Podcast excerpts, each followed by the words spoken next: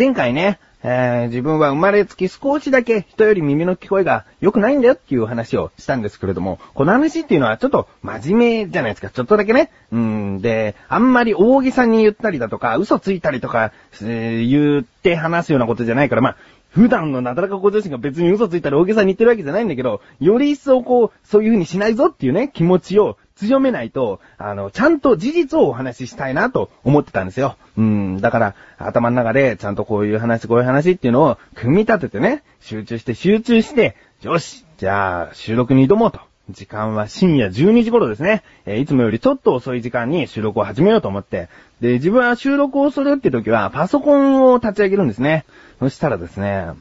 まあ、ここからですね、タイトルコール後にお話ししたいと思うんですけれども、えー、いいですか？うん。ということで、えー、自分は前回という言葉が好きじゃないのに、なんか結構最近は前回ですね、前回ですね、前回ですねって言っちゃってるのが嫌だ。この前回、えー、っていうのを言っちゃってるのが嫌だってことも結構前に言ったこともある。言ったことあんのにまた前回で使っちゃう。そんな自分が、またもうどんどん嫌になってきている自分がお送りします。菊師匠のなだらか向上心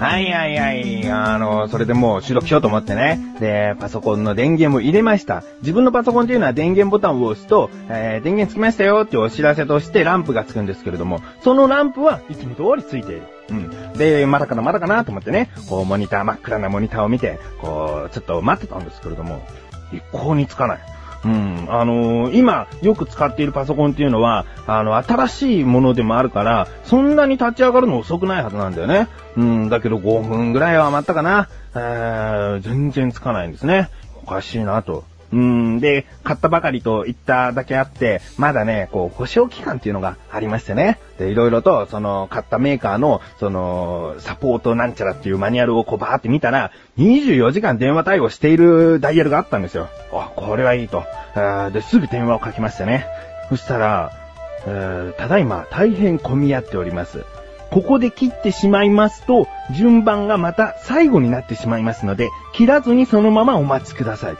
はあ、まあ、最悪はね、なんかまたしばらく経ってからおかけ直しくださいみたいなことだとめんどくさいから、あいえいえ、このまま順番待ちとなるんだなと思って、そういう電話を構えていたんですね。で、ちなみにね、フリーダイヤルだからまあ全然いいんだけど、最初に言ったように深夜12時ね、あずっと待ってたんです。で、電話ずーっと待ってんだけど、まだ繋がらない。30分経ちました。まだ繋がらない。あで、あの、電話をですね、ハンズフリーにして、まあ、やや自分でも聞こえるぐらいの音量にしておいてですね、いろいろと、もう一つの予備のパソコン、もう古くなってきちゃったからいつ壊れてもおかしくないなっていうことで残してあるパソコンがあるんですけれども、こちらのパソコンの方を立ち上げてですね、どうして、こう電源は、本体の電源はちゃんと入るのにモニターに何も映らないのか、モニターの方で特にエラーはない。なぜなら、あのー、今、この起動させた古いパソコンでそのモニターを使えているから、モニターの方では問題ない。これはどういった症状なのかなっていうことをね、いろいろと調べてたんですけれども、そしたら、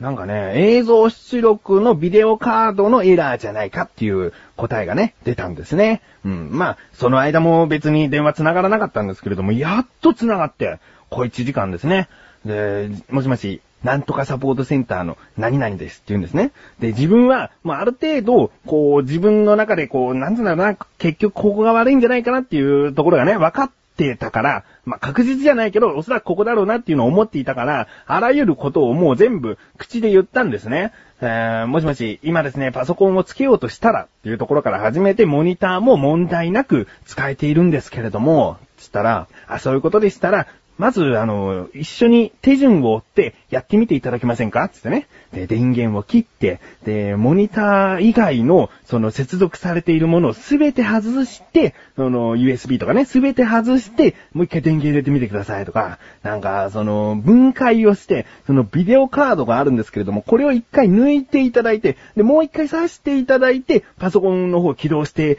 いただけませんか？って言って、それやってみたりとかしてね。で、結局つかないのよ。うん。でで、おそらくですね、その、映像出力のビデオカードの方がやられちゃってるようですね、みたいなこと言って、ほら見たことかと。まあ、自分でね、勝手に調べちゃうところもなんかね、出しゃばってる感じするけども、あやっぱりそこなんだなと。うん、その、なんか一緒にね、手順を追ってやるのにも1時間ですよ。でもなんかね、その人の対応が、えー、自分は散々こう、ね、収録しようと思ったけど、パソコンがつかなくてっていうイライラは溜まってたけど、その人自身にそんなに悪いところなかったから、そんなにイライラはしてなかったんですけれども、その人はホニャララサポートセンターの何々です。最初しか名乗ってないんだけど、自分はその名前を記憶してですね、あの、まあ、加盟としてね、村上さんだとしまして、で、村上さん個人の考えでいいんですけれども、このパソコンを修理に出した時にデータとか消える可能性ってありますか？って聞いたんですね。そしたらですね、いや、その可能性は低いと思いますよって言ってくれてね。あのね、嬉しいんだよね。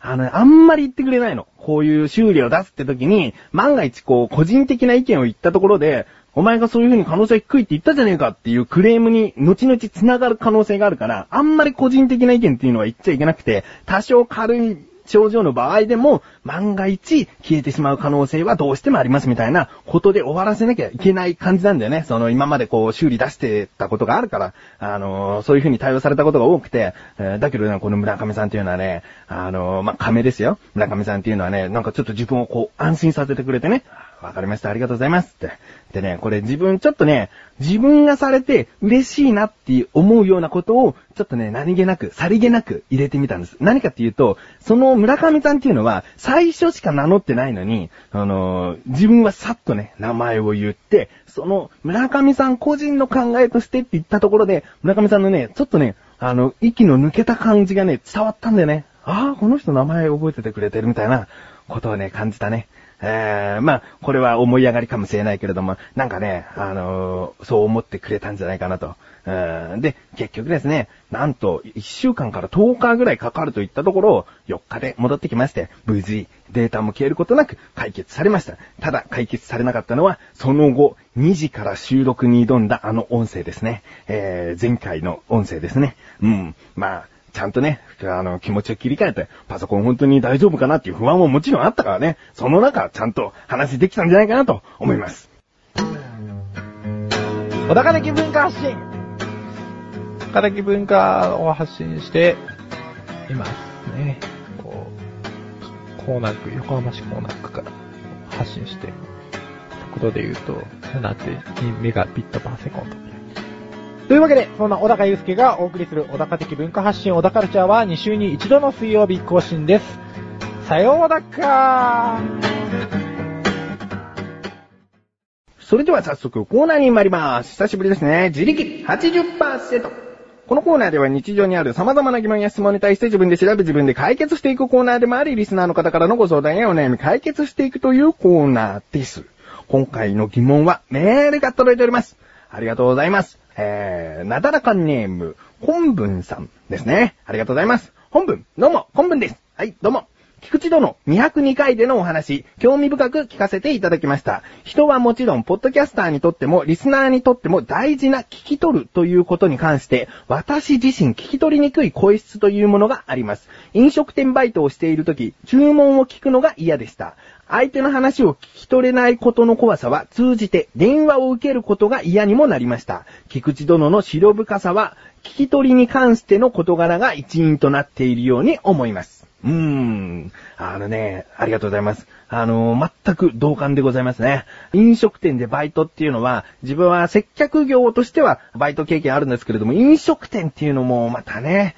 確実に人と接しなきゃいけないじゃないですか。自分の接客業っていうのは、まあ、フロアにいるっていう感じだったので、絶対にお客様とお話ししなければいけないってことじゃなかったんですね。だけど、この飲食店の場合は、絶対に話さなきゃいけないじゃないですか。ご注文を聞き取って、もう一回自分で言わなきゃいけない。まあ、言わなきゃいけないっていうのは、ちゃんと聞き取れないと言えないしね。それはね、怖いですね。うーん、なんとかのセットっていうのはね、あのー、まあ、例えば L セットっていうのを M セットって聞き取ってしまうかもしれないですね。えー、それは怖い。そして電話ね。電話も今でも怖いですよ。うん、まあ、さっき話したね、サポートセンターの人は声がよく聞き取れるっていう時点でも自分の中では好印象ポイントの一つなんですね。うん。えー、そうですね。ちなみにですね、ちょっとほら、あのね、パソコン壊れちゃって気分も落ちた部分もあったから話忘れちゃったことがあって、そのね、ネットラジオをやってよかったなって思うことっていうのは自分の自信にもなるって、あの前回お話ししたんですけれども、他にもですね、あの、人との会話というのが確実にキャッチボールできる嬉しさっていうのが収録の時あるんですね。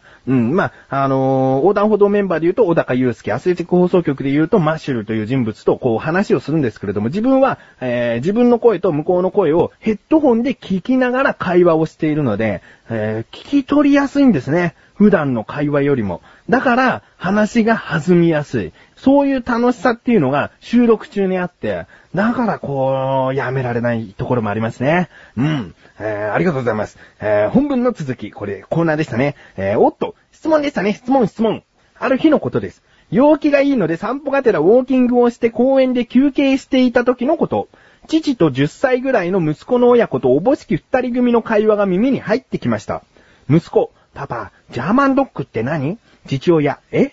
息子、アメリカンドッグとホットドッグとジャーマンドッグはどう違うの？父親、さあ、父親は息子と手を繋いで帰っていきました。さて、ここでお聞きしたいのは、ドッグって何なのかってことです。それではよろしくお願いします。ちなみに、先ほどの息子さんの疑問は、某所にて話題にさせていただきます。と書いてありますね。えー、この某所というのは、この横断歩道ラジオのもう一つの番組にどうやらメールが届いているようですね。えー、それでは、今回、この自力80%への疑問はこちらになります。アメリカンドッグやホットドッグやジャーマンドッグのドッグって一体何なの？ですね。調べてきました。ここからが答え。まずですね、最初にそのアメリカンドッグ、ホットドッグ、ジャーマンドッグで一番、えー、古いものはホットドッグなんですね。で、なぜホットドッグと呼ばれているのか。これはですね、ドイツ人の人がニューヨークの野球場でソーセージを売っていたらしいんですけれども、ある日、その、なんかソーセージは火傷しやすいから、これをパンに挟んで売れば持ちやすいし、こりゃいいと。えー、いうことで、そのものを売り始めたんですね。で、そのソーセージを作っていた場所はフランクフルトという地域にある工場だったらしいんですけれども、その長いソーセージを作っていて、で、その長いソーセージを例えたのがダックスフンドソーセージ。っていう風に、え言われてたんですね。で、このダックスフントソーセージっていうのが、まあ売れて、で、これをとある方が紹介しようとしたんですけれども、その時にドイツ語のスペルでダックスフンドってどういう綴りだったかがよくわかんなかったらしくて、適当にホットドッグでいいやと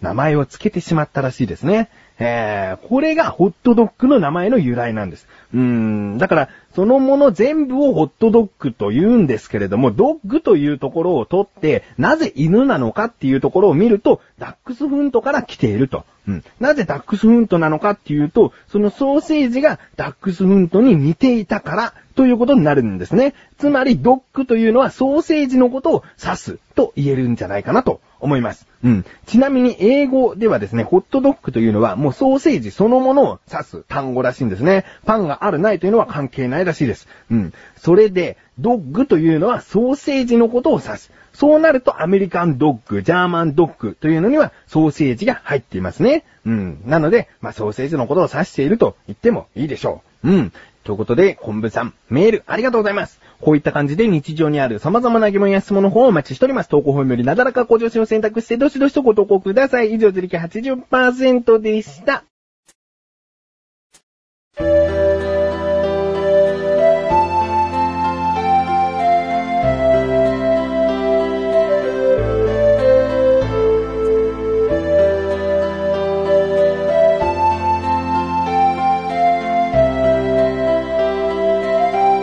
エンディングでーす。いやー、実はですね、もう息子と神さん帰ってきているんですね。約1ヶ月ぶりに。そして息子と再会しましたよ。うん、あんまり、そのね、家庭の事情が相当ない限り、1ヶ月間、息子と会わない期間なんてないじゃないですか。あのー、まあ、小学生とかになってれば物心ついてるから1ヶ月会わなくてもね、ただいまお父さんみたいな感じで済んじゃうけれども、自分の息子まだ1歳9ヶ月なもんで、そんだけ開けちゃうと、どうなっちゃうのっていうような話をね、えー、今回したかったんですけれども、パソコンのお話がありましたので、えー、次回お話ししたいなと思います。ということで、なだらかっこ女子は毎週水曜日更新です。それではまた次回、お相手は菊池翔でしたメガネタンマーニでもあるよ。お疲れ様でーす。